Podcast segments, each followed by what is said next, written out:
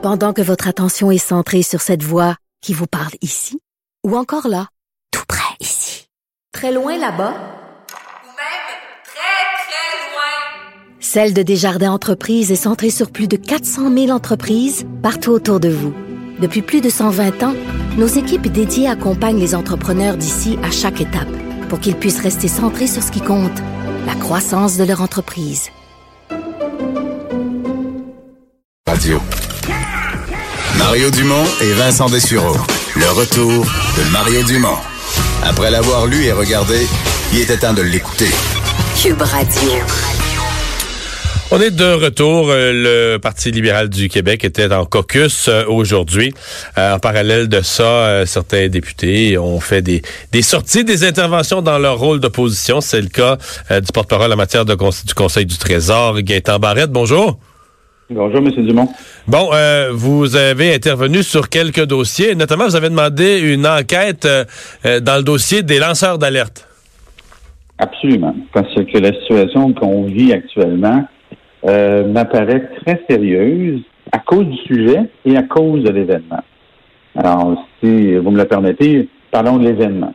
Je n'ai jamais vu, moi, on parle ici de l'agronome, M. Robert, qui a été congédié, semble-t-il, il le dit, personnellement par le ministre. C'est pas sa responsabilité vraiment.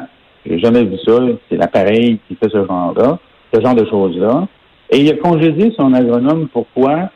Pour avoir agi comme lanceur d'alerte. Et là, ça, je trouve ça un peu euh, inquiétant en soi. Et quand on voit la suite le premier ministre euh, venir euh, démentir essentiellement son ministre, parce que le premier ministre a dit oui, mais c'est pas ce qui est écrit dans la lettre, là, qui est la raison du congédiement, c'est autre chose. Ben, vous savez, illégalement, là, quand on congédie personnellement quelqu'un comme le ministre fait, qui n'a pas d'affaire à faire ça comme tel, et qui lui fait une lettre en disant je te congédie pour telle raison, et que c'est un contexte de lanceur d'alerte, et que le premier ministre dit c'est pas ça, ben, je pense que la population, dans un sujet aussi grave, a, euh, a le droit de savoir. Vous, vous, êtes le, le ministre, a congédié personnellement ce que je comprends, vous me corrigerez, c'est que le processus a été suivi. Euh, c'est arrivé au sous-ministre. Le sous-ministre a, pris sa décision que le ministre a autorisé. Que le ministre a, laissé aller, là, dit, euh, a donné le go. Mais je pense pas que c'est le ministre qui est allé le chercher dans son bureau, qui a, pris personnellement la décision, qui a fait lui-même enquête. Je comprends que c'est le processus a été suivi dans le ministère à la dernière étape, le ministre a dit bon, mais c'est ça que vous voulez faire, je vous donne le feu vert. Allez-y. Je vais vous renvoyer la balle. Alors, pourquoi le ministre a-t-il dit lui-même, je l'ai personnellement renvoyé? Alors, il a dit, là, moi, je comprends, je comprends qu'aujourd'hui, il est dans l'embarras, c'est normal, parce que c'est embarrassant, et qu'il change sa version des faits. Mais par-dessus ça, le premier ministre dit, voilà, il y a autre chose. Ben, ou bien il est congédié, ou bien on a menti dans la lettre, ou bien c'est mm-hmm. une des choses mais manifestement, on n'a pas devant nous la vérité. Et, à propos des lanceurs d'alerte, quel est le message, M. Dumont, qu'on envoie à la population, à tous ceux et celles qui nous écoutent aujourd'hui et qui voient des choses? On va rappeler des choses au monde. Rappelez-vous, j'oublie son nom, la dame à Ottawa, qui a fini par être euh, euh, découverte par l'État, qui a perdu sa job, on l'a littéralement traîné dans la boue. Et aujourd'hui, euh, je ne sais pas où elle est, là, et ça n'a pas été drôle. Après ça, il y a des lois qui ont été mises en place, puis on a ça aujourd'hui. Ceux qui nous écoutent, qui vivent des situations comme celle-là, ça ne va pas les encourager ben ben. On parle aussi du premier ministre qui dit non, non, non, c'est pas ça qui est vrai dans la lettre. Un ministre qui dit à un moment donné, je l'ai fait moi-même, puis là, après ça, il dit non, non, non, c'est pas moi, j'ai juste signé la lettre. Écoutez, là, je pense que le monde doit, sur ce sujet-là, savoir ce qui s'est passé. Ouais, mais on, a au, Québec techniquement une loi sur les lanceurs d'alerte, là. Oui, tout à fait. C'est d'ailleurs nous, le Parti ben, C'est ça que j'allais dire. C'est vous qui l'avez fait voter. Est-ce qu'elle le protège? Si elle ne le protège pas, c'est que votre loi n'est pas bonne?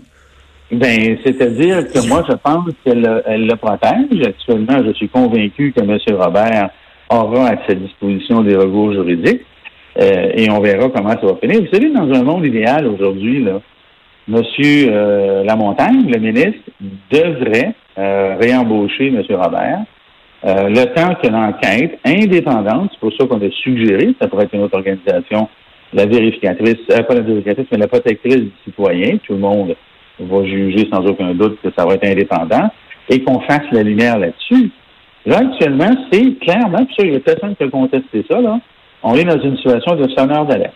Sans faire le procès de la validité Ben. euh, ce lancement d'alerte-là, c'est dans ce contexte-là qu'on est. Et le message qui est envoyé n'est pas le bon. Alors, quand dans une société, le sommet de la société, c'est le premier ministre, là, et que son ministre là, se désigne, euh, ben, je pense qu'on est en droit d'avoir Mais, mais dans votre loi sur les sonneurs d'alerte, ça, ça soulève quand même la question de la, de la loyauté. Évidemment, moi, je, suis- je suis du côté des médias maintenant. Là.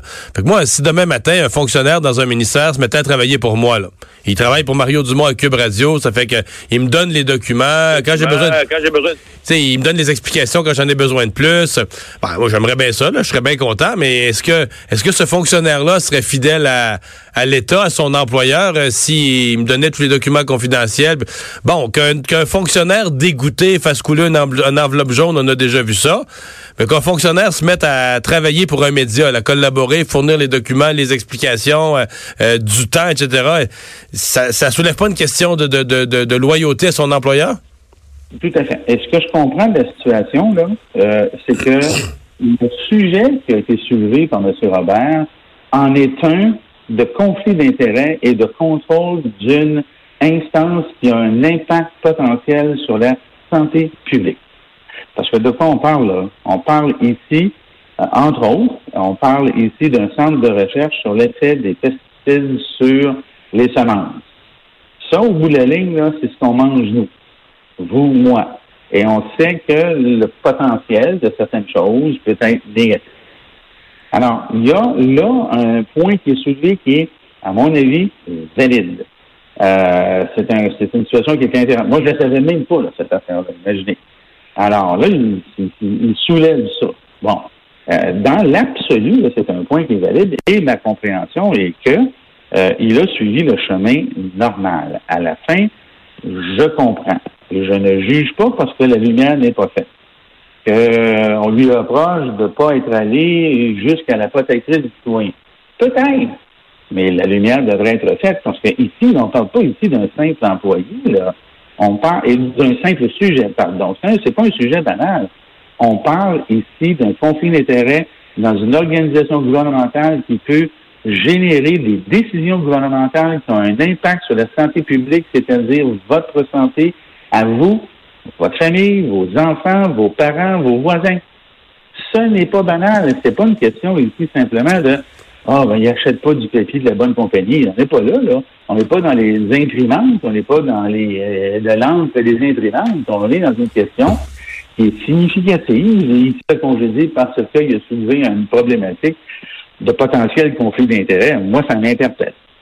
Sur un tout autre sujet, euh, il y a le ministre des Transports qui, euh, hier, euh, dans le dossier de la traverse Matane-Bécomo, en congédiant le, président de la Société des, traversiers, le député local du PQ, chef par intérim, Pascal Bérubé en Normie, on, laisse entendre que votre gouvernement, à l'époque, a été négligent, que on voulait acheter un autre traversier. On avait même un projet d'acheter un traversier pour s'assurer de pas se retrouver pris de court comme on l'est cette année, que c'est au Conseil des ministres, ça même pas été étudié sérieusement. Euh, vous le recevez comment, ce, ce blâme-là? Ben, d'abord, euh, je trouve ça très intéressant que M. Bérubé fasse référence à des choses dont il ne, ne peut pas connaître. Alors, M. Bérubé, euh, sur quoi il se base pour dire ce qu'au Conseil des ministres, on a refusé d'être traité de ce sujet-là? Moi, je peux vous dire une chose, là, euh, ça me dit absolument rien. Vous savez, ça m'arrive au Conseil des ministres de sortir parce que j'ai des entrevues à faire puis je les fais avec plaisir, et je n'ai aucun souvenir de ça, premièrement.